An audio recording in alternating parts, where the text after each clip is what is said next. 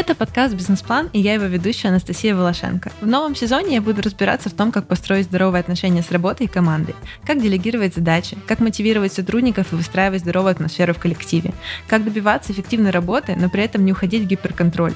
Ну и, наконец, разберемся, существует ли work-life balance, и если да, то почему его никто не достигает. Сегодня мы поговорим с Наташей Козловой, соосновательницей крупнейшего в России экомаркета FoFresh.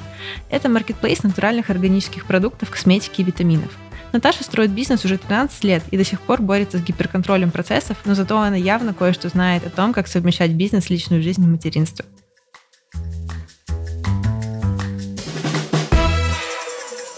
Но перед началом разговора я хочу поделиться историей наших читателей Ани и Алексея. У них семейный бизнес, мебельный бренд Анки Studio и много вопросов о том, как совмещать бизнес и личные отношения. Привет, меня зовут Анна Долгих, я фаундер мебельного бренда Анки Studio. Как-то пытаясь сформулировать, в чем ДНК Анки, у нас в обсуждении родилось, что мы исследовательская компания, в первую очередь, потому что мы изучаем жизнь современного человека, тренды, среду, и как следствие этого создаем актуальные продукты в виде мебели и предметов интерьера. В целом я, конечно, как и все фаундерами, занимаюсь всем. Это и маркетинг, и иногда продажи, и операционная деятельность. Но с момента появления сына у меня появилось больше фокуса на свои прямые задачи в компании, на продукт.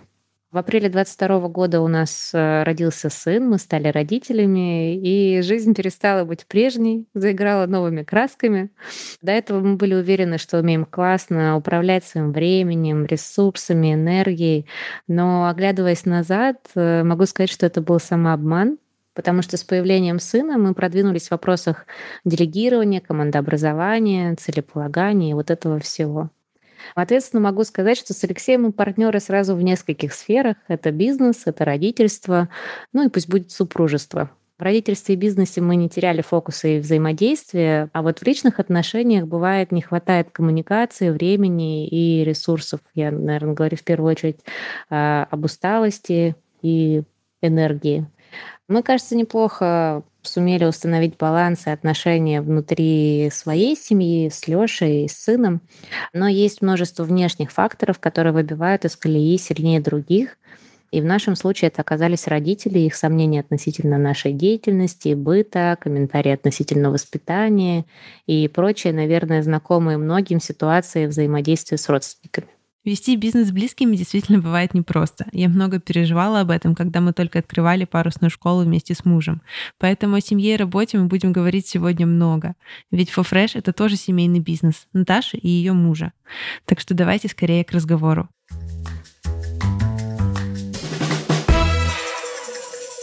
Наташа, привет. Привет. Давай начнем с небольшого погружения в контекст для наших слушателей. Сейчас ты руководишь крупнейшим маркетплейсом экотоваров в России. С вами сотрудничают известные бренды, и кажется, что все очень классно. Но давай вернемся назад на 13 лет и расскажи, пожалуйста, с чего все начиналось. Хороший такой вопрос. Я такие флешбеки обычно ты либо улыбаешься, либо содрогаешься. А, наверное, для меня это приятное воспоминание, потому что это был путь такого мы пошли в нишу, которая была неизвестна до этого момента в России, она была непопулярна. Естественно, любые производители с нами не хотели работать. Тогда еще все воспринимали интернет-магазины как тех, кто приедут по одной штучке, будут покупать. На самом деле так и было в самом начале. Это потом мы как-то быстро перешли уже к большим закупкам. Но в целом это было, с одной стороны, сложно, но очень интересно, потому что у этого было два таких момента, как я уже ретроспективно смотрю на это. Во-первых, это было мое желание сепарироваться, эмансипироваться, как угодно называй. У нас к этому моменту с мужем был бизнес-интернет-агентство, и в какой-то момент я решила сделать свой проект сама, как хочу, без каких-то дополнительных мнений по этому поводу. Ну а во-вторых, история была про то, что я начала общаться с нашими клиентами и об них дообразовываться. То есть тема развивающаяся, много знаний. Да сейчас экспертов много и блогеров много. Тогда никто этого толком не понимал. И вот ты привозишь заказ, и 15 минут стоишь еще разговариваешь. Почему вы это купили? Зачем вы это купили? Как вы это едите? А чего вам не хватает? То есть у меня был очень долгий путь знакомства, который мне очень нравился. Я честно могу тебе сказать, что я помню свое ощущение. Моя первая и единственная авария, которая случилась на машине, когда я ехала за рулем, доставляла заказ, и при этом еще в нашем телефоне отвечала на звонок.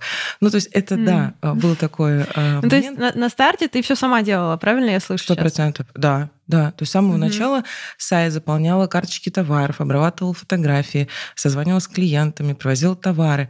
Тогда и сейчас мы находимся, наш хед-офис и все наши складские мощности находятся в городе Обнинск, Калужской области, и тогда мы там жили. И я из Обнинска ехала в Москву, значит, закупала продукцию, доставляла людям, возвращалась назад. Как ты понимаешь, у меня было по полтора часа туда-обратно на размышления о жизни и там угу. постройки разных планов, но на самом деле это был очень классный путь, и когда ты знаешь своих клиентов, на самом деле некоторых я знаю, мы знакомы до сих пор.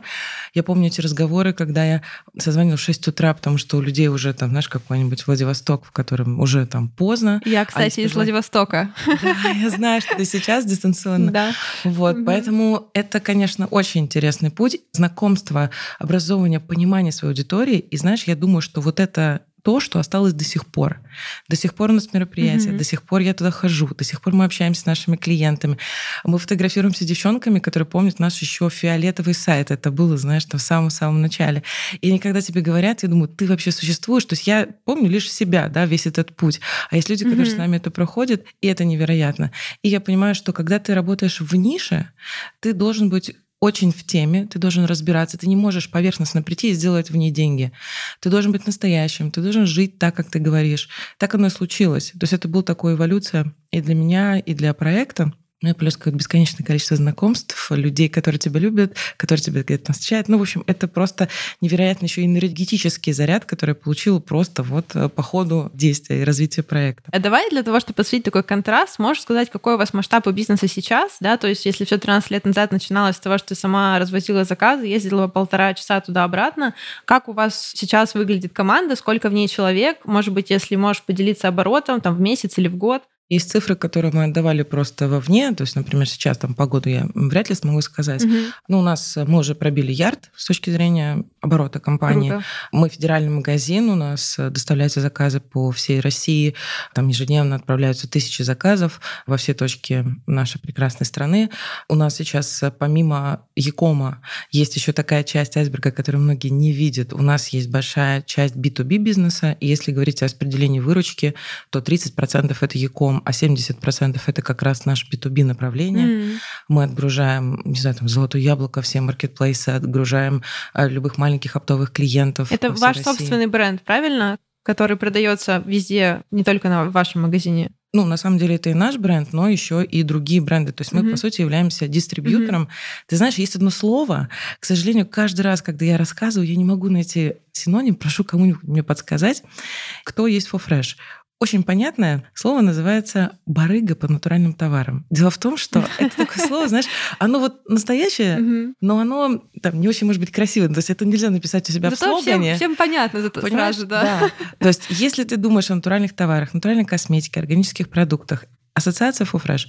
И поэтому мы вот такой вот супер хаб да, который отгружает различные органические товары. То есть, по сути, мы помогаем формировать зеленые полки с нашими партнерами в федеральной сети. Мы отгружаем те же перекрестки и так далее. Ну, в общем-то, это просто такой большой-большой B2B бизнес, очень интересный. Мы к нему пришли так итерационно. Изначально получился у нас оптовый бизнес. То есть как было? На самом деле, вот к вопросу про то, когда ты что-то чувствуешь и понимаешь сам, ты можешь предложить решение. Я была маленькая, ходила по одной штучке, покупала. Потом я начала покупать много, доставлять заказы. Но появились еще и много других маленьких интернет-магазинов, которым было бы удобно по одной штучке купить, у кого-то одного. Таким хабом стала я. Я говорю, ребят, Пожалуйста, хотите, не надо ездить по всей Москве, можете покупать у меня. И всем в этом хорошо. Они зарабатывают там свою часть прибыли, да, у меня есть какая-то небольшая оптовая наценка, и всех это устраивает. А ты начинала бизнес прям совсем одна, или у тебя были партнеры, или, возможно, они появились там в процессе развития компании? Знаешь, у меня было, как мы с Антоном называем, с моим мужем, партнером по бизнесу, угу. нечестное преимущество. Дело в том, что я пошла полностью одна, я делала все одна, но так как у нас было интернет-агентство к этому моменту, угу. то интернет-агентство помогало мне с продвижением. То есть бюджеты были, но при этом вот человека часы для меня были бесплатными. И это было очень интересно, потому что я испытала вот это, знаешь, когда тебе говорят, что над тобой смеются, в тебя не верят, от самых близких, от ребят, с которыми я до этого работала, mm-hmm. потому что, ну, в основном мужской коллектив, они не очень в это верили, там, скептически относились. В 2015 году они стали частью моей компании, и на этом, наверное, мы закончили смеяться. А, поэтому, Скепсис да, прошел. Абсолютно, да. Вот это у меня было, да. То есть а, инструменты продвижения SEO-оптимизации, которые тогда хорошо работали и ну, действительно давали тебе и трафик, и конверсию, у меня это было. Да, все остальное инвестиций не было. До сих пор многие спрашивают, как вы там без инвестиций. Ну вот только со своей какой-то экспертизой, наработанным и супер трудолюбим. Очень вдохновляюще звучит, потому что кажется, что действительно, ну вот там в нашей реальности делать такой большой маркетплейс можно только если за тобой стоят какие-то инвесторские деньги, потому что такая бешеная конкуренция в этой сфере вообще в Якоме здорово, ну, что сейчас, у вас получается да. развиваться так органически. Ну, сейчас это да, тогда это действительно было время возможностей. Я могу сказать, что ну, просто в какой-то момент можно сказать, что повезло, а можно сказать, что просто получилось, потому что, честно, пока ты работаешь там за вот эти 13 лет, очень, очень много наших конкурентов э, ну, просто закрылись, и ты на это смотришь и начинаешь грести в два раза быстрее. А расскажи, какая у тебя сейчас роль в бизнесе, да? То есть какие процессы ты все еще контролируешь сама, а какие полностью отпустила, делегировала команде? Это была эволюция моя от тотального человека-оркестра, который делал все сам, до сейчас эм, моя роль, ну, если формально, она называется акционер, mm-hmm. но я как раз тот человек, который всегда в процессе. То есть я, например, когда мы разрабатываем наши продукты или запускаем там новые ассортиментные категории, я всегда в этом. То есть я на всех ассортиментных комитетах, мне всегда это интересно, наверное, потому что я искренне до сих пор верю, если ты в этом не разбираешься и не занимаешься, только по цифрам контролируешь, это не даст необходимого а, результата. Вот, поэтому, в общем-то, наверное, это было так. Изначально это был человек-оркестр с тотальным контролем и выстраиванием процессов и отделов. В 2015 году так совпало. Я ушла в декрет, и Антон с командой, они присоединились к нам. И тогда мы с Антоном разделили наши зоны ответственности по отделам. Угу. Со временем мы перешли к тому, чтобы разделить ответственности по бизнес-юнитам. То есть ты отвечаешь за оптовое направление, а ты отвечаешь за федеральные сети, а ты отвечаешь за ИКОМ. Таким образом мы это делили. И, в общем-то, вот это была наша зона ответственности. Сейчас у нас новая фаза, у нас новые партнеры, у нас случилась инвестиционная сделка с компанией Синергетик. Мы нашли своих людей, таких же вовлеченных, таких же включенных в процесс, желающих развивать нас, себя вместе рынок. Поэтому у нас сейчас новая стадия, когда мы являемся, у нас есть совет дикторов, у нас есть верхнеуровневый контроль по цифрам, но мы пошли сейчас наше распределение нашей зоны ответственности и как-то роли в компании компании от э, наших ключевых компетенций. Угу. Моя самая большая компетенция, я знаю наших клиентов, я знаю продукт. Поэтому сейчас мы зона ответственности и большого интереса — это ассортимент, потому что я, как все девушки, очень люблю тратить деньги, mm-hmm. поэтому новые бренды, новые товары, тестировать, смотреть — это все мое. И второе, во мне есть очень созидательная часть, э, которую я как-то не принимала, не видела, но на самом деле осознала, и сейчас я отвечаю за выпуск наших private brands, то есть все наши продукты For Fresh Food, For Fresh Beauty, For Fresh Health, mm-hmm. For Fresh Home, суммарно больше 200 SKU, которые мы выпустили за полтора года, это моя зона ответственности. И сейчас я продолжаю развивать, создавать продукты и уже их э, отвечать за их дистрибьюцию не только через наш Яком, через наши каналы, а уже, в общем-то, по всему ритейлу, у нас есть в России. То есть ты там прямо в операционной работе участвуешь или больше все-таки вот так верхнеуровнево смотришь за направлением? Нет, сто процентов участвую. Я тебе могу сказать, что если посмотреть мои соцсети, то ты можешь увидеть, что я сижу, тестирую там гели для душа, кремы для рук. Mm-hmm. Я всегда дегустирую, я всегда нахожусь в... Там, мы смотрим статистику, определяем, куда мы идем. Я включаюсь в дизайн продукта, я иду в фокус-группы. То есть я абсолютно в процессе, и мне это нравится. Конечно, могла бы я отойти от этого? Ну, конечно, могла бы. То есть я могла действительно нанять mm-hmm. команду, но есть один момент, эм, я пыталась так делать. Не все позиции можно заменить. Я сейчас не хочу какие-то суперкомплименты себе говорить, но дело в том, что иногда есть такое понятие, как предпринимательская чуйка, кто-то говорит интуиция, когда ты понимаешь, что вот этот продукт будет продаваться, а этот не будет. И ты mm-hmm. не всегда можешь объективно объяснить, почему это происходит. Ну, это как в том смешном ролике, я так чувствую. Вот я так чувствую. То есть иногда бывают а, моменты, что я просто так э, чувствую. Это не значит, что весь бизнес надо на чувствах строить. Совершенно нет. То есть 99% бизнеса — это цифры. Но один процент вот этого ощущения, что вот мы сейчас идем туда. И я как раз отвечаю за доктрину, за то, что считать... У нас же очень серьезный критерий отбора товаров в ассортимент по составу, угу. по их эффективности. Они должны быть безопасные, они должны быть натуральные. И я отвечаю за то, чтобы эта доктрина наша доращивалась, развивалась, для того, чтобы все товары, которые у нас есть, соответствовали этой доктрине. То есть, знаешь, как говорят, э, президент гарант Конституции, вот я гарант нашей доктрины, что действительно в нашем ассортименте не будет того, что я не могла бы нанести там на себя, на своих детей, чем я не могла бы их покормить. Вот. И мне это искренне интересно, и я очень надеюсь, что я смогу в этом очень долго находиться. Ну, в общем, знаешь, когда тебе это нравится, ты как будто даже времени не замечаешь. И не хочешь это отпускать, да, Абсолютно. я понимаю, о чем ты говоришь. У меня, конечно, ну, кроме работы в Тинькофф, у меня еще есть свой бизнес. Э, мы с мужем еще с одним партнером открыли парусную школу в Владивостоке. Вот, но, конечно, тут проект гораздо меньше, чем ваш масштаб. Вот, э, школе три года. И я очень глубоко в операционке, в той части, которая относится к моей зоне ответственности, там отвечаю за маркетинг. И вот в этом году я начала потихоньку хотя бы делегировать какие-то свои задачи, так чтобы не делать почти ничего руками, но есть некоторые зоны, которые я искренне так сильно люблю, что мне, хотя я и могу уже, конечно, но мне просто не хочется их отдавать никому. Вот, в этом нет никакого, возможно, здравого смысла, но как бы хочется продолжать делать самой, и действительно кажется, что вот это ощущение того, что там как подать, что зайдет, что не зайдет, его очень-очень сложно объяснить. Возможно, я со временем от этой парадигмы отойду в своей голове. Но, по крайней мере, пока что это так. Ты знаешь, ты вот говоришь, что ты, может быть, отойдешь от этого, но я себе сама объясняю. То есть как-то в моменте себя ругала за то, что я там супер хочу вот эту операционку лезть там, да, в какую-то mm-hmm. часть. А потом я себе сказала, Наташа, ну ты же очень азартный человек. Для меня это очень азартно. Я понимаю, что, оп, это сделаем, а вот тут будет и странно будет звучать, но я так себя чувствую живой. Ты знаешь, потому что ты mm-hmm. вот в цифрах, когда закапываешься, а когда у тебя есть пространство для творчества, каких-то идей или гипотез, у тебя команда такая же говорит, о, давай попробуем это, конечно, вот, ну, это то, о чем можно было мечтать. На самом деле очень интересно. Ты вот сказала, что когда ты ушла в декрет, вы немножко перестроили ваши роли в команде, да, и вообще то, как устроен бизнес. Можешь про это побольше рассказать? Во-первых, сложно ли тебе было решиться? Потому что, мне кажется, для многих девушек-предпринимательниц это большой вопрос, как бы, как будет бизнес себя чувствовать, если вот я сейчас возьму и там на несколько месяцев вообще из него выключусь. Вот. И, ну, дополнительно к этому сразу второй вопрос. Выключалась ли ты? То есть был ли такой у тебя в привычном понимании декрет, или это все-таки было какое-то part-time, но работа? Наверное, это так. Я э, хотела быть мамой еще до того, как появился Фофреш. Угу. И мой путь к детям — это долгий путь к первым. У меня двойняшки первые.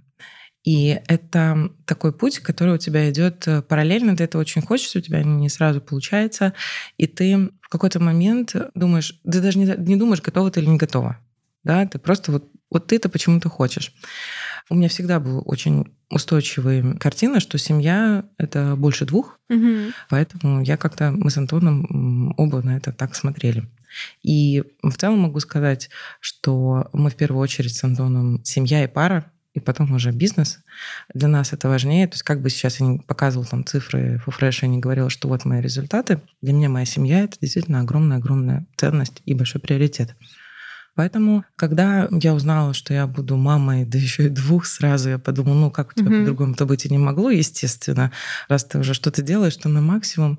И я готовилась, и это был как раз момент, когда Антон пришел в бизнес. То есть я поняла, что мне некому оставить бизнес к этому моменту, он mm-hmm. уже так хорошо себя чувствовал, уже у нас было оптовое направление. То есть так иначе, к моменту, когда я уходила в первый декрет, у нас было я думаю, человек 40, наверное, в компании. То есть это уже была такая вот компания, которая могла бы существовать, но я никому не могла доверить, кроме как Антону, а Антону нужно было перестраиваться из другого бизнеса. И он одно время а, вел параллельно агентство и фавреш. Ему было очень сложно. И мы с ним все шутим, что у меня было два ребенка на руках, а у него было два бизнеса в управлении. Правда, мы виделись мало. Это было сложно. Но, тем не менее, получилось, мы справились. И детям было 6 месяцев я поехала учиться в Сколково. Ну, то есть, э, да. Самое время, конечно. Ну, э, я люблю своего мужа. На самом деле, иногда мне кажется, что он говорит, что он слишком там быстро бежит куда-то, да, или что-то там ставит цели раньше, чем мы можем их выполнить. Но, оглядываясь назад, я считаю, что это было правильно. В общем, он меня немножко вытащил из этой вот декретной такой тоски. Угу. Ну, классических декретов у меня не было. При этом мне это нравится. Я тебе могу сказать, что и дети мои такие. И если я сейчас тебе расскажу про то, как они у меня недавно придумали бизнес по продаже жуков в школе, и мы все разговариваем про то, что как человеку стать предпринимателем. Ты им рождаешься или становишься? Родись просто в семье предпринимателей. Тебе сразу родители всё, спросят. Да? То есть мы устроили стартап Village просто дома. Они говорят, мы будем ловить жуков, продавать их своим одноклассникам. Вот наш прайс-лист, вот наш логотип. А папа говорит, зачем вы их ловите заранее, собираете собираете предзаказы и по заказу а ловите. ловите ну, да. Конечно. Ну, в общем, они вернулись. Естественно, это как стартап он не случился. Почему? Потому что не изучили целевую аудиторию. Целевая аудитория, оказывается, сама умеет ловить жуков. Вот, поэтому а, тут mm-hmm. дети... Я не жалею о том, что мои декреты не были такими, знаешь, вот э, ути-пути. Ну, потому что и мои дети другие. И я очень рада, потому что мы с ними на одной волне. Потому что если бы они у меня были очень нежными, да, такими, ну, наверное, тепличными, они бы мой ритм жизни просто ну, не восприняли, не приняли. Им было бы тяжело, расходить. да. Им было очень тяжело это воспринимать, да. Поэтому, когда я вернулась, и вот тут была точка роста очень интересная, потому что спустя там три месяца я возвращаюсь, а я уже не единственная главная. Я-то знаю, mm-hmm. как надо, но Антон уже тут. И это был первый мой, наверное, осознание, что не только я могу делать моей компании хорошо. Сначала я очень ревностно относилась. То есть я просто... То есть у нас доходило до жутких скандалов, пока я не села и не подумала, этот человек вредит или приносит пользу. И я понимаю, что он мне помогает. И компания моей помогает, моему первому ребенку помогает. И с этого момента у меня, знаешь, как будто произошло такое, перевернулось понимание того, что к тебе могут приходить в команду люди, которые будут любить твой проект и развивать его с таким же рвением и такой включенностью, как и ты. А когда ты вернулась из декрета, вы как-то поделили сразу просто зону ответственности пополам, там, как-то да. по-другому, да? Да, мы разделили как mm-hmm. раз наши ответственности. То есть мы пошли по отделам. Мы начали по отделам, mm-hmm. потом по направлениям. Честно, этот перебор был. Ты сразу mm-hmm. не можешь угадать, у кого что хорошо получается, получается. Поэтому потихоньку-потихоньку мы просто делили. Кому-то с кем-то удобнее работать. В какой-то момент я занималась складом, потом он переключился на склад. То есть это э, зависит от обстоятельств, да, и от того, То есть вы как бы собирали этот пазл, как бы как оно 100%. лучше работает, и в какой-то момент нашли вот этот и добирали команду. Угу. И в этот момент было решение важное, что мы отказываемся от агентского бизнеса. То есть мы поняли, угу. что нужно сделать ставку на тот или иной бизнес. Нельзя сидеть на двух стульях одновременно. Ты не можешь дать максимальный эффект и все свои усилия, если ты будешь одновременно вести два бизнеса. Ну, на тот момент мы так рассуждали. И нам надо было принять решение. И мы приняли, что мы делаем всю ставку на FoFresh, и с этого момента уже началось максимальное распределение, включенность наша и добор команды. Потому что мы поняли, что если мы хотим большие цифры, большие результаты, нужно добирать команду. Мы, кажется, плавно подошли к нашей сегодня центральной теме про work-life balance. Вот, сразу хочется сказать, что это такая прям больная для меня самой тема, потому что у меня с этим бывают проблемки. Вот, хотя у меня пока нет детей, у меня только пока муж и собака, но я совмещаю работу в своем бизнесе и работу в найме в корпорации, и еще с разницей в часовых поясах, и с желанием каким-то успевать свою личную жизнь жить, там, не знаю, спортом заниматься, что-то делать. Вот, и я вроде пытаюсь держать этот баланс, но периодически нахожусь в точке какой-то дикой усталости или когда я там сахачу какую-то одну сторону сильно, там, потому что баланс утекает в другую. Вот. А, поэтому вопросов на счет у меня будет много. И хотелось бы вообще сначала услышать от тебя, как ты сама оцениваешь, как у тебя сейчас обстоят дела типа, с work-life balance, да, насколько ты сама довольна тем, как вот организована твоя жизнь с точки зрения пропорции работа, семья, там, свое личное время, а еще, может, там какие-то увлечения и дела. Ты знаешь, я думаю, я научилась этим управлять. Угу потому что у меня была стадия, когда у меня было 100% работы, я была максимально включена в любые ресурсы, ограничения. Там, ты не смотришь сериалы, ты не встречаешься с друзьями, ты не едешь в отпуск, ты работаешь, и ты ловишь такое жесточайшее выгорание, ты такую ужасную усталость, как ты говоришь, действительно, что ты начинаешь понимать, что с этим нужно что-то делать. Плюс, наверное, меня стимулировало появление детей к тому, чтобы моя жизнь личная, она очень конкретно mm-hmm. начала меня звать к себе и говорить, что давай-ка все-таки и ты ко мне тоже приходи. Я думаю, что сейчас я научилась управлять, на то есть несколько таких инструментов, которыми я пользуюсь, которые мне помогают э, ощущать вот этот лайф, да, потому что с ворком все понятно. Угу. Любая свободная минута, она в ворк уйдет. Ну, понятно. Тут угу. для трудоголиков тут вопросов совершенно не стоит. И что у меня есть? У меня есть 30 минут с утра для себя.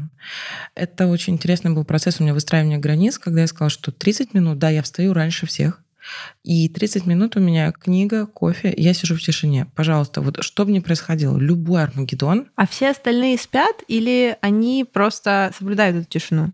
Ну, обычно они спят, но Варюша в последнее время решила, что ей со мной очень весело сидеть и читать, и мы с ней договорились. То есть, понимаешь, вплоть до того, что я четырехлетним ребенком объясняю, Варя, это мое время.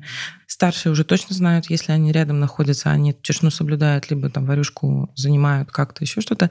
Если муж проснулся, большое счастье в это время, то, соответственно, они все просто я могу уйти. Никто мне задаст вопроса, а почему я там ушла, если мы, например, отдыхаем. Я могу с утра просто уйти, отсесть за отдельный там стол, на отдельный там лежак сесть угу. и просто читать, думать о своем вот мои полчаса. Я, потому что я понимаю, без этой настройки на день у меня ничего не получится. Второй момент у меня есть. Я все записываю, как называется, запланированная личная жизнь. Моя личная жизнь стоит в календаре. Я, например, mm-hmm. вот сейчас мы ездили в отпуск на неделю.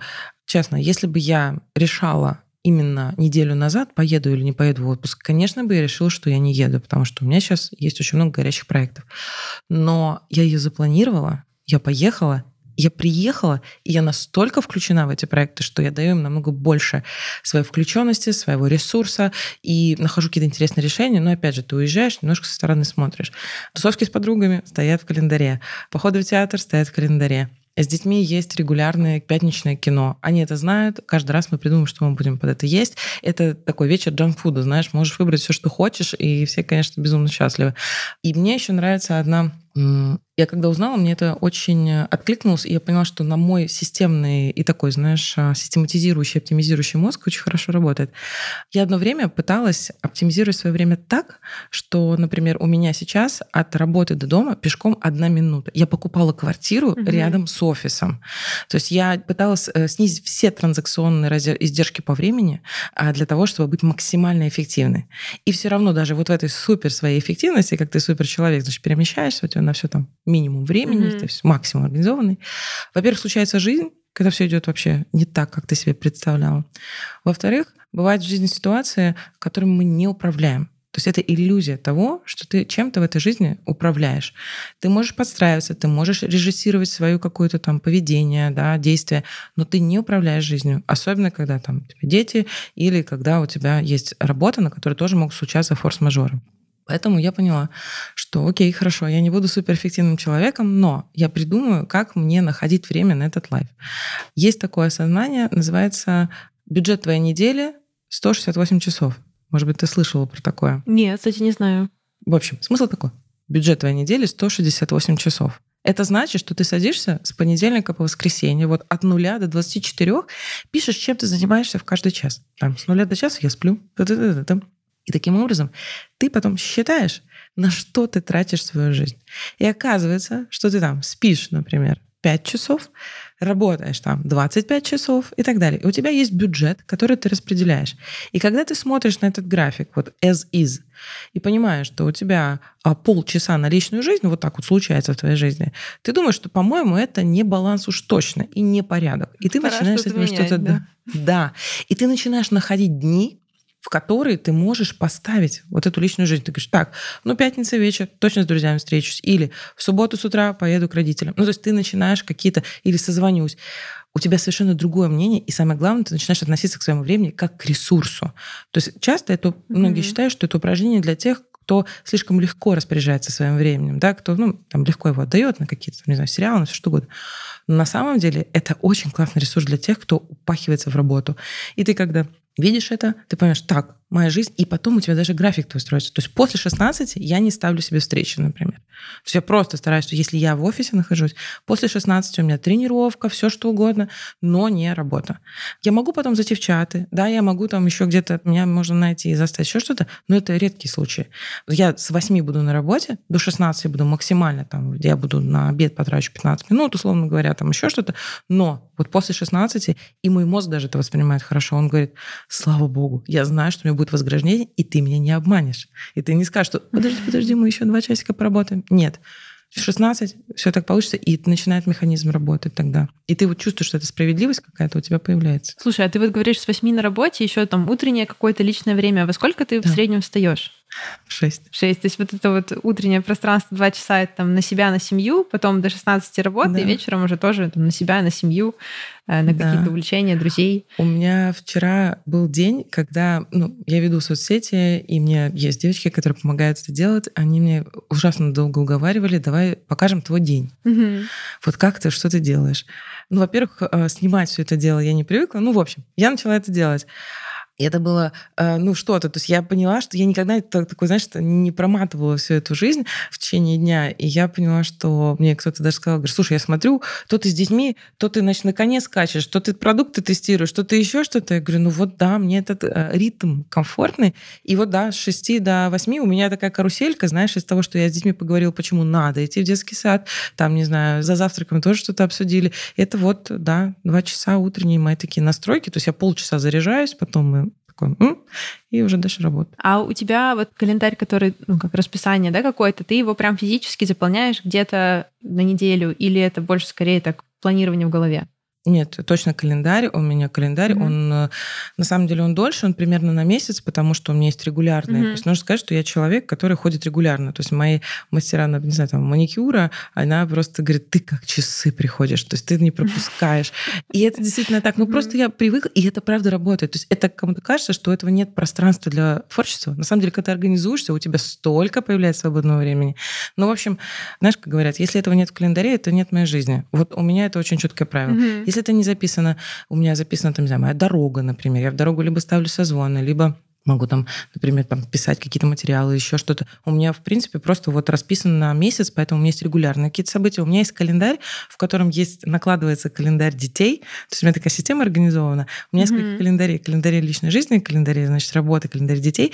Когда нужно, я включаю одновременно, они накладываются друг на друга, и я понимаю, где мы можем пересечься, еще что-то. Вот. Но при этом у меня вот есть э, мой календарь, и он э, комфортно организован, потому что я выделяю себе дни. То есть, например, там моя красота, она случайно называют День красоты. Это день, в который вот у меня день, в который я с утра до вечера делаю все нужные мне процедуры, и угу. все. И, и этот день, он просто фиксированный, и на него все записи заранее фиксируются, ну, за месяц вперед. Ну, а вот ты говорила, что ну, дети это определенный источник хаоса. Ну, и как и бизнес, в принципе, там тоже бывает, что-то идет не так. И если, допустим, вот там в это четкое расписание врывается хаос, и день там идет супер не по плану, как ты вот с этим справляешься? Поначалу я очень сильно нервничала. Угу. Я понимала, что как так? Я должна быть сейчас на встречах, меня там ждут, а тут я ну, должна. Это то, что мамы очень не любят говорить, и обычно просто про себя думают, но я это озвучу.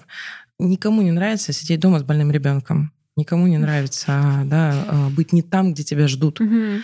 И это, правда, очень сложно принимается поначалу морально тебе туда надо. А здесь как будто бы вот какое-то неудобство. Но дело в том, что когда ты находишься с детьми, во-первых, оказывается со временем, что люди могут справиться и без тебя. Оп, интересно.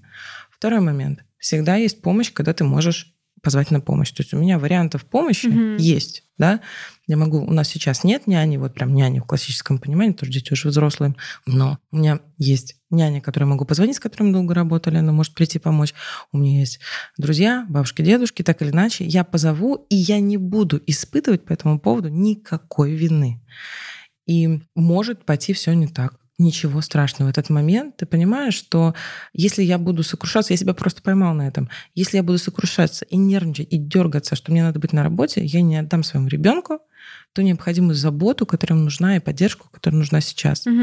И я в этот момент просто как будто отключаюсь. То есть я научилась, знаешь, отключаться. Сейчас я дома. Сейчас я мама, я вообще не, не рвусь на работу. Дело в том, что мне очень нравится моя работа, и мне очень нравится мое материнство. Это два огромных mm-hmm. источника моей самореализации, моей вообще вот просто невероятного какого-то счастья. Поэтому я между ними легко переключаюсь, и я и там, и там максимально включенная. Поэтому, когда я нахожусь с детьми, Я не рвусь на работу. Так бывает. Mm-hmm. Я просто говорю, сори, так бывает. Редкий тот случай, когда ты можешь куда-то не приехать, вплоть до того, что я там, у меня срывались какие-то выступления, у меня срывались какие-то переговоры. И некоторые говорят, ну, такое, знаешь, что это не оправдание. То есть дети — это не оправдание. Мгм. Если я не могу найти помощь, для меня это оправдание. И я могу передоговориться. В большинстве случаев это не критично. Порой тот вес критичности, который мы придаем этому событию, на самом деле таковым не является. Могу объяснить, могу сказать, могу придумать. Иногда, честно, я приезжала, у меня дети были на переговорах, у меня дети были на производствах, они на складе у меня все что угодно делали. То есть, ну, нужно сказать, что Ну, то есть, дети когда вопрос действительно срочный, можно условно и взять их с собой. Вообще без проблем. Э, Люлька э, на руках, э, не знаю, в слингах, да как угодно. И никого это не смущает. Ну, главное, что тебя не смущает. То есть если для тебя это норма, для других это тоже будет абсолютно нормально. Слушай, у меня в компании 85% девушки. Мамы, Мгм. будущие мамы. Я же очень прекрасно понимаю, что когда они мне говорят, у меня ребенок болеет, я понимаю, но она мне может спокойно работать дистанционно, Мгм. и у нее не будет там, знаешь, какой-то там знаю, усеченная оплата из-за больничного, еще что-то полноценный рабочий день, потому что я знаю, что она сделает свою работу. Знаешь, я недавно прям, ты прям такой вопрос интересный задала, потому что у меня недавно было рассуждение, прям я веду там какие-то письменные практики свои. Я думаю, дети — это наш такой якорь, стоп, или это наша точка развития, или те, кто нам помогает развиваться. На физическом уровне кажется, что стопорят, потому что ты выпадаешь, ты не высыпаешься, ты там не можешь тратить свое время так, как ты хотел бы им распоряжаться, да. То есть недавно одна мама сказала, я помню время, когда я могла захотеть выйти из дома и просто выйти. И Да, просто выйти. того, что- Да, понимаешь? Но с другой стороны, я вижу, что на психологическом уровне и с точки зрения саморазвития это очень классные Мгм. стимулятор нашего роста. Благодаря Арине, моей вот старшей дочке, я вообще начала выступать публично, вести соцсети. Я вместе с ней начала петь. Я раньше не пела никогда, ну, то есть, знаешь, там, публично, условно говоря. Я преодолела очень многие свои стеснения. Наши дети — наши зеркала. Я в ней увидела вообще все свои перекосы и начала с ними работать, чтобы и с ней справиться с этим, и сама себе помогаю. Поэтому нет, дети с точки зрения развития это очень круто, а на физическом уровне ты всегда можешь организовать ну, няни, бабушки, помощь, детские сады. У меня старшие дети пошли в детский сад, им было два года. Варюшка в три года пошла в детский сад. Очень комфортно все было. И сейчас у меня сидят на продленке, они те дети, которые будут сидеть на продленке. И ничего страшного этом нет. Мгм. Они супер социализированы, они очень хорошо адаптируются, они легко со мной прощаются. Там я с самого детства уходила, говорила им пока, я не сбегала из дома. Потому что я им говорила, что есть очень классный разговор с детьми. Я с ними поговорила недавно, и они меня поняли. Я говорю, вы знаете, у меня такая интересная работа. Вообще такая крутая. Мгм. Пойдем со мной. Я их сводила на работу. Естественно, я им дала попробовать, конечно, не косметику, а шоколадки, которые мы выпускаем. Они, оп, интересно. И они начали понимать, что у меня там такой мир классный. И что я туда ухожу не потому, что я туда, мне туда надо, и меня кто туда тащит, а потому что я говорю, вот смотрите, вы играете в свои игры, вам же там классно, вы туда бежите с удовольствием, не Ну знаю, да, ваш что там это для тебя что-то хорошее. Конечно. Я говорю, я вот там заряжаюсь, мне там круто, я вас люблю, и там люблю. Поэтому давайте договоримся. Вы там, значит, занимаетесь своими делами, я тут занимаюсь своими делами. В назначенное время мы встречаемся, и в этот момент мы проводим тоже полноценно вместе. Ну, поняли, приняли. Блин, ну, очень классно на самом деле звучит. А вот интересно, так вот прям всегда было? Или был Нет. какой-то период, когда, ну, как бы какой-то путь, когда ты к этому шла, и были какие-то перекосы там в ту или в другую сторону? Да, действительно, я поняла, что я звучу, знаешь, как человек уже, который все понял и все решил. Нет, конечно, было не так. С первыми детьми у меня работал механизм, который был подсмотрен у моих родителей и у родителей там моего мужа. Да? То есть нас же не учат быть родителями. Вот мы берем, что там было в нашем детстве. Мгм. Поэтому поначалу это был жесткий перекос. У меня начало, поначалу вообще не было няни. Есть мне, пони- все не понимали, мне муж не понимал, зачем няня нужна. Потом видит, что я загибаюсь потихонечку, говорит, нет, все-таки няня нужна. Там бабушки, дедушки тоже понимают, что двумя это очень сложно, ну, тут такая включенность должна быть. Потом у нас был момент, как я сейчас уже знаю, это кризис трех лет, но мы с Артемом, с Ариной, была точка, знаешь, такая, бывает точка невозврата, когда ты начинаешь на ребенка очень кричать Мгм. ты не срываешься, но ты вот ты такой вот от бессилия чувствуешь, что это такое жесточайшее бессилие. И я пошла к детскому психологу, я говорю, я теряю связь с детьми, я что-то как-то у нас не получается. И мы начали работать.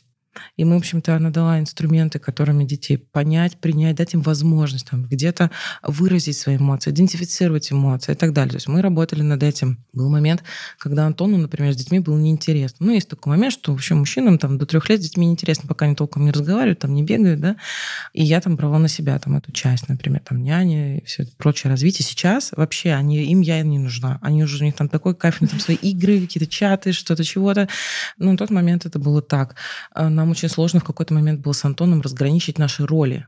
Мама-папа угу. и муж и жена потому что они в какой-то момент так схлопываются, что тебе кажется, что ты только и выполняешь вот родительскую функцию. Но мы же еще и мужчина и женщина, мы любим друг друга, но мы в какой-то момент начали забывать. И мы вплоть до того, что вот мы там делали себе выезды на два дня, пока бабушка и дедушка могли там только вдвоем, держать, да? держать. Угу. только вдвоем просто, знаешь, посмотреть друг на друга, синхронизироваться, даже в какой-то момент, знаешь, просто вот за руки держались, чтобы синхронизироваться, потому что ты понимаешь, что не, не успеваешь это сделать. И это действительно это такой ну, серьезный семейный кризис. С Варюшей мне было очень тяжело, потому что она уже пришла мне такой уже, когда же такая осознанная мама была. С ней мне было сложно, потому что она пришла к двум детям, которые до этого были вдвоем, а тут кого-то третьего принесли. Угу. Нужно было налаживать их отношения между собой, то есть показывать, что она там не отбирает маму. А какая у них разница в возрасте? Четыре года. Угу. Вот. У меня, на самом деле, видишь, у меня с братом тоже 4 года разница, но как-то у нас с ним так попроще было. Вот. А тут они ее так начали не очень воспринимать, а для меня это надо было с этим что-то делать. И у нас появились так называемые дни наедине с каждым. То есть у нас, например, появились такие mm-hmm. вот э, там два часа, которые провожу только с Артемом, только с Ариной, только с Варей. И мы таким образом нашли наши вот эти точки. То есть с Аринкой мы, например, находим самые вкусные круассаны в каждом городе, в котором мы находимся. Mm-hmm. То есть у нас какие-то появляются свои Прикольно. традиции.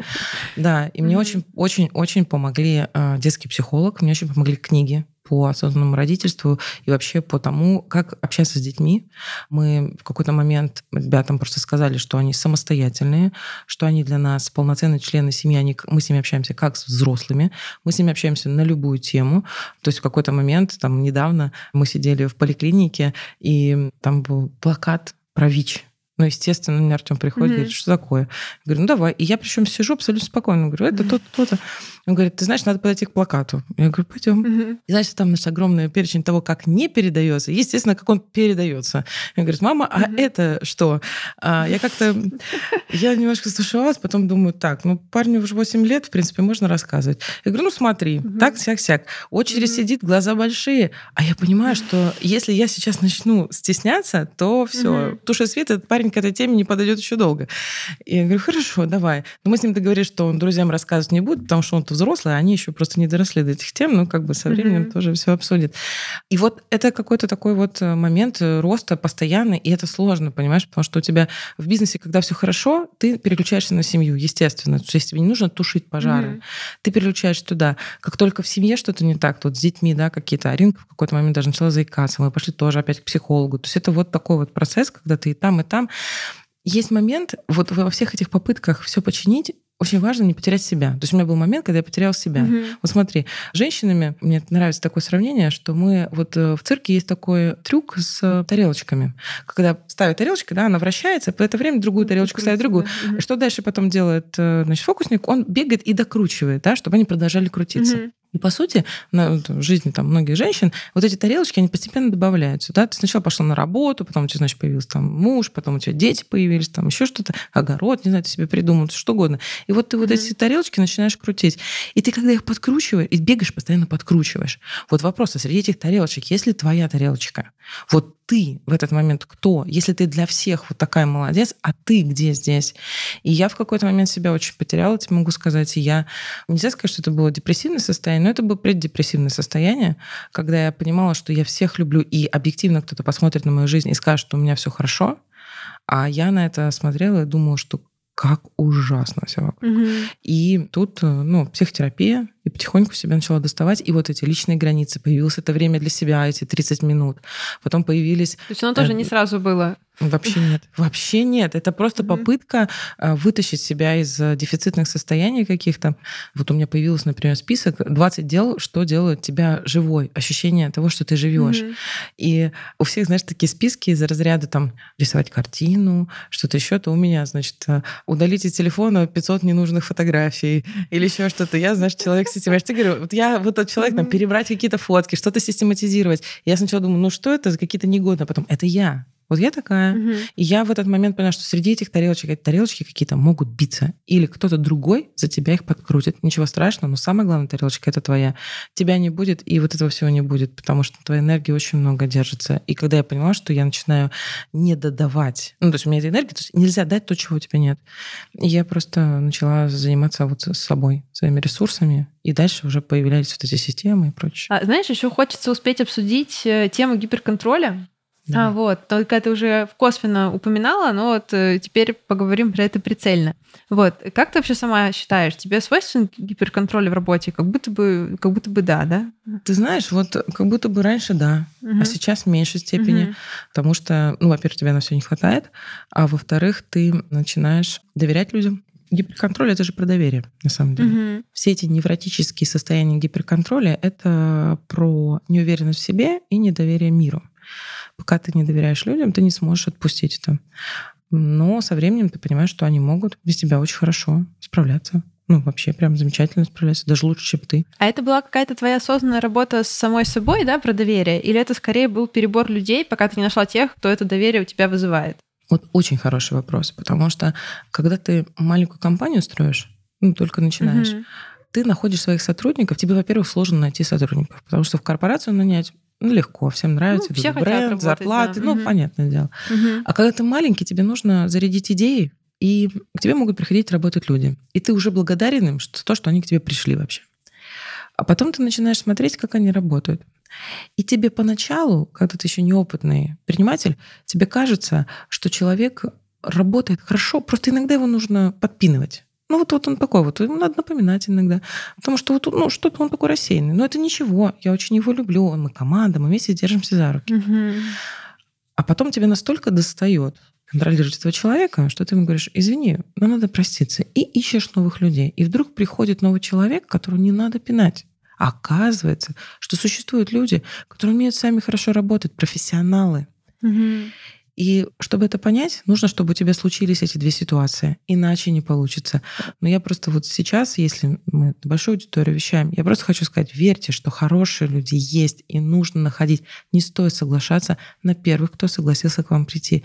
Перебирайте, ищите. Это вообще такая больная тема, мне кажется, для малого бизнеса уж точно, что мы вот э, там, в прошлом году сталкивались с этой проблемой. У нас очень важно начать работать, это работа администраторов наших, потому что они с клиентами общаются, и организации во многом занимаются занимаются вообще всех процессов. И у нас в прошлом году ушла там часть команды администраторов, которая была с самого старта, и они как бы вместе с нами это все делали. Ну, все понятно было там, да, какой-то был контроль, какие-то были минусы, но мы были слажены, и нам пришлось искать сразу несколько администраторов в середине сезона. Это было супер тяжело, и мы были рады каждому, кто просто соглашался к нам выйти на работу, потому что когда у тебя в середине сезона там в день просто по 50 человек там ходят с тобой в море, а у тебя нет администратора, который может выйти на смену, и ты там сам дыры затыкаешь, то ты рад любому человеку, который с тебя эту нагрузку снимет, и стараешься к нему быть максимально лояльным, потому что все, пришел к тебе помогать, слава богу, спасибо, что ты пришел.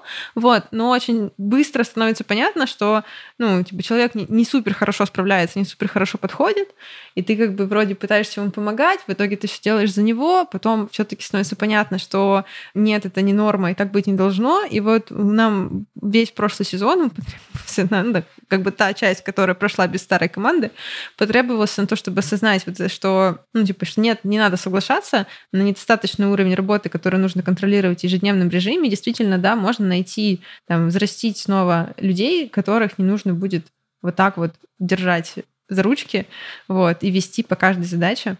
Я тут еще хочу добавить, что иногда, да, это вопрос размера бизнеса, который ты строишь. Потому что ты понимаешь, что ты со своим гиперконтролем далеко не уйдешь. Ты не сможешь построить угу. большой бизнес, если будешь заниматься гиперконтролем, постоянным напоминанием. Тебе нужно нанимать хороших людей и тратить свое время на их развитие, мотивацию, помогать им, там, отдавать все свои знания и взращивать как команду, тогда ты сможешь сам заниматься развитием бизнеса, а не как раз закрыванием, там, латанием дыр, которые люди делают, потому что иначе это превращается в какую-то, знаешь, самозанятость, саморабство, такое, а не в бизнес. И мне всегда, когда вот там мне говорят ребята, мне сложно уволить кого-то. Или там, я вот не могу понять, действительно ли человек переходит какие-то границы вообще нормальности. Очень понятный отрезвляющий инструмент. Зарплата — это обмен денег на время человека. И если человек тратит это время не на тебя, почему он берет твои деньги? Угу. Ты сразу начинаешь понимать. То есть это у тебя собственнические ощущения сразу появляются, и ты с большой легкостью обращаешься с человеком, потому что ты очень четко понимаешь несправедливость всей этой ситуации. У тебя, ну я уже понимаю, что, конечно, размах намного больше а, всех процессов и команды. Да. Но можешь поделиться, может быть, какими-то примерами ситуаций, когда вот ты от гиперконтроля перешла к такому уже состоянию доверия и уверенности. Там, может быть, это была там смена человека, или это, может быть, там какой-то кейс с наймом удачным был. Да, конечно. Самый первый удачный кейс у нас был, мы наняли девушку Дарью, это в самом начале было, на руководителя отдела закупок. То сейчас она, конечно, руководитель, Тогда она занимала линейную должность, и она пришла на собеседование с подругой. Пришла на собеседование подруга, а она ее ждала в коридоре. Угу. А у нас был такой момент, когда нам нужны очень были люди. Ну вот подругу собеседуем, мы говорим, ну, она говорит, у меня тут подруга еще пришла, может быть, ей тоже работа. Она не искала работу. Она говорит, ну, вдруг вы такие классные, может быть, вы ей понравитесь. И мы говорим, Даша, иди сюда. И мы с ней познакомились, а она была тогда в турагентстве работала. И она такая очень предприимчивая. Угу. И когда она пришла в закупки, мы так вздохнули. И она до сих пор с нами, то есть сколько уже времени прошло, лет 10 точно, она до сих пор с нами, и она до сих пор включена, она все наши там, безумные идеи поддерживает, э, запускает новые проекты, запускает там новые бизнес-юниты. И ты думаешь, такие люди есть, ты за них держишься, ты их абсолютно а, поддерживаешь, мотивируешь. Там, естественно, ну, бывают и кризисы, и профессиональные, в том числе, и в какой-то момент мы с ней там проходили определенное обучение. Но есть и наоборот, когда ты набираешь людей из корпорации. Я прошу прощения, сейчас немножечко так это, закину камень в огород, но тем не менее. Бывают большие компании, которые сильно расслабляют людей с точки зрения включенности в процесс. Есть анекдот про пальто. А, значит, шьют пальто на советском предприятии. Выходит, в итоге пальто кривое и косое. Думаю, да что ж такое? Пошли разбираться. Подходит, значит, тем, кто отвечает за рукава. Говорит, «Э, рукава делаешь? Делаю. Как? Хорошо, хорошо. Ну, говорит, к рукавам есть претензии? К рукавам претензий нет. К пуговицам претензий нет. Значит, к карманам претензий нет. Но в итоге кривое пальто, понимаешь? Когда человек отвечает только за пуговицы. Поэтому мы очень часто работаем над тем, чтобы человек понимал, чем он занимается и зачем mm-hmm. он. То есть мы очень часто нас там говорят, вы проводите много собраний, или вы часто там созваниваетесь, слишком там много обмениваетесь, а мне важна синхронизация, чтобы человек понимал свою роль и как он может на это повлиять, потому что один человек там думает над процессом или 10, совершенно другой эффект.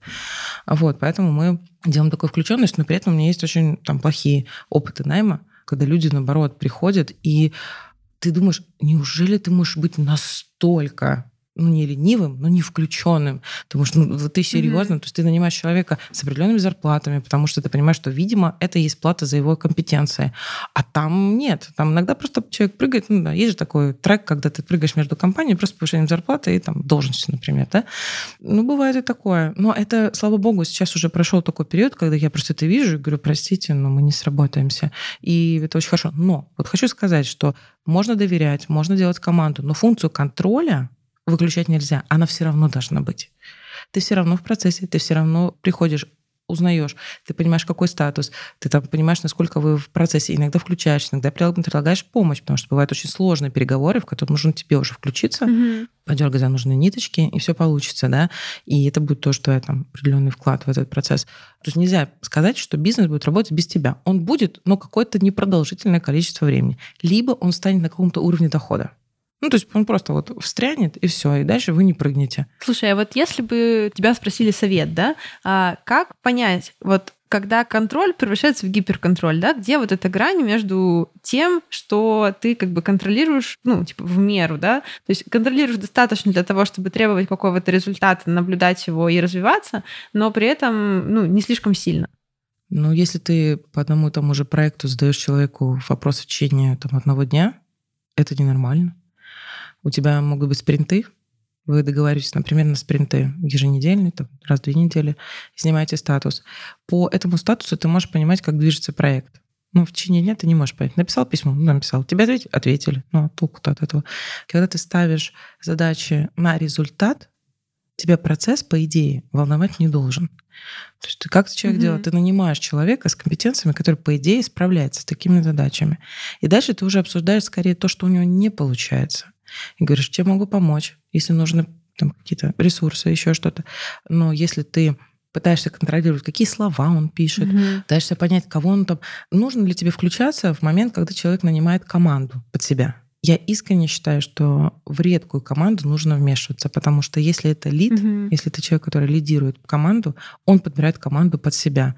Те люди, которые тебе симпатичны, могут быть не симпатичны или этому лиду, а ему работать с этим бизнес-юнитом. Тебе туда включаться не надо.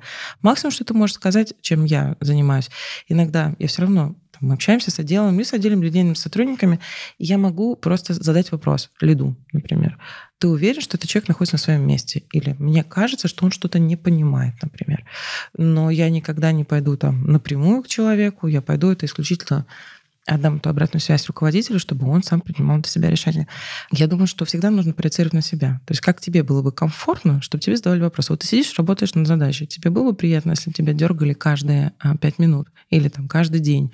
Если вы договорились, что вы пишете отчет по итогам дня, Окей, это ваша там, игра такая, да?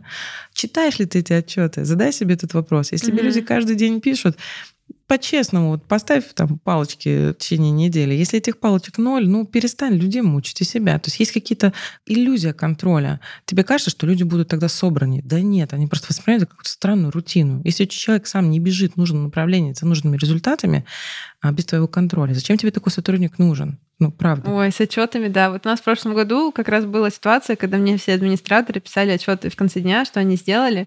И потом я поняла, что это просто, ну, типа, это, это не те люди, если мне нужно контролировать их досконально. Сейчас у нас есть типа, раз в неделю встречи по задачам, и через неделю вопрос, сделали или нет.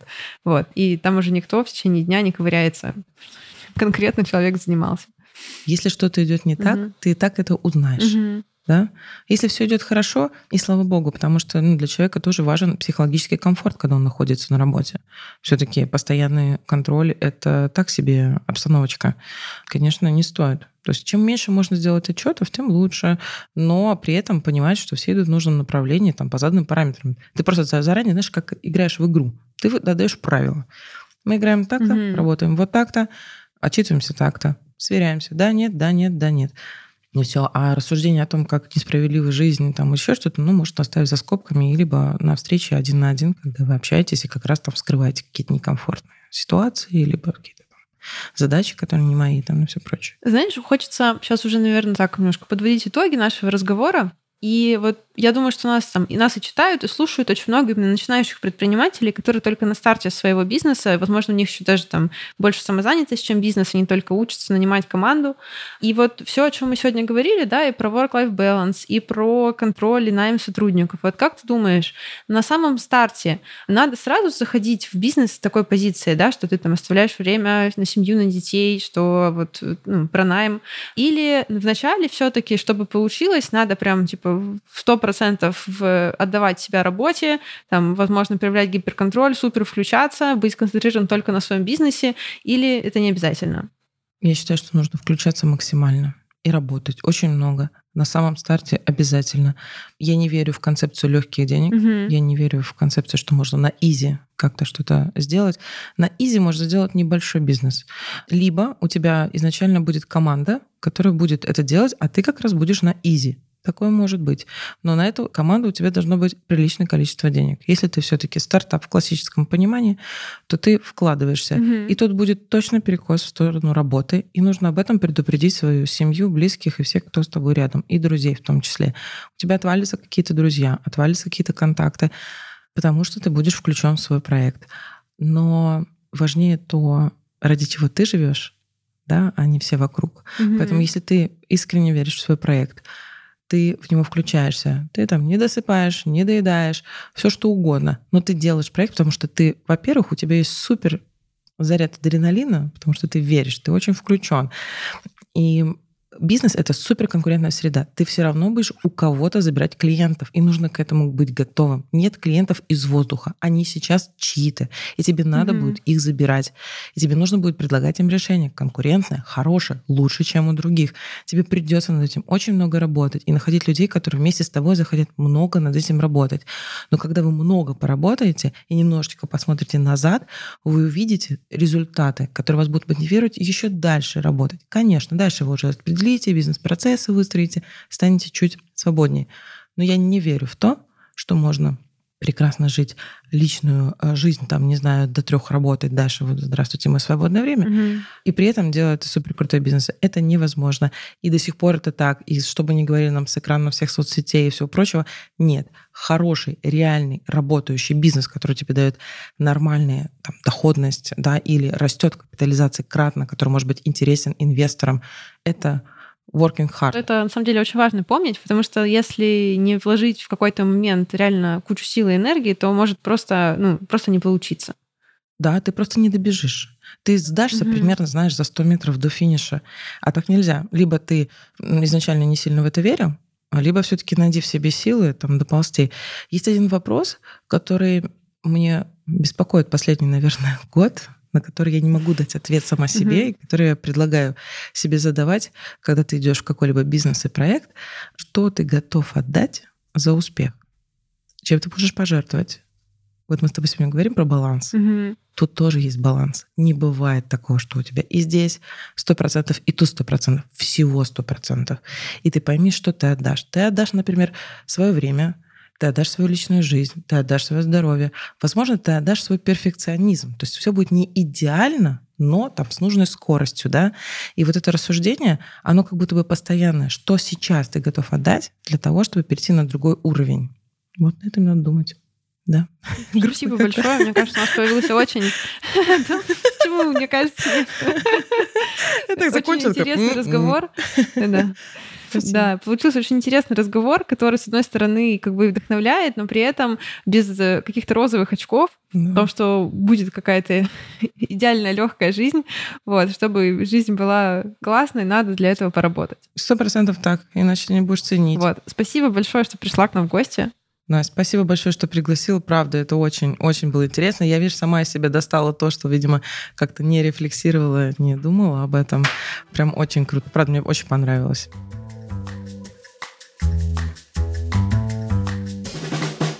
Вы слушали подкаст «Бизнес-план». Сегодня мы говорили о том, как бороться с гиперконтролем в бизнесе и находить баланс между эффективной работой и личной жизнью. Надеюсь, вам было так же интересно, как и мне. Если да, то оставляйте свои отзывы и оценки в Apple подкастах и подписывайтесь на нас в Яндекс Музыке. Ну и, конечно, читайте бизнес-секреты. Пока-пока!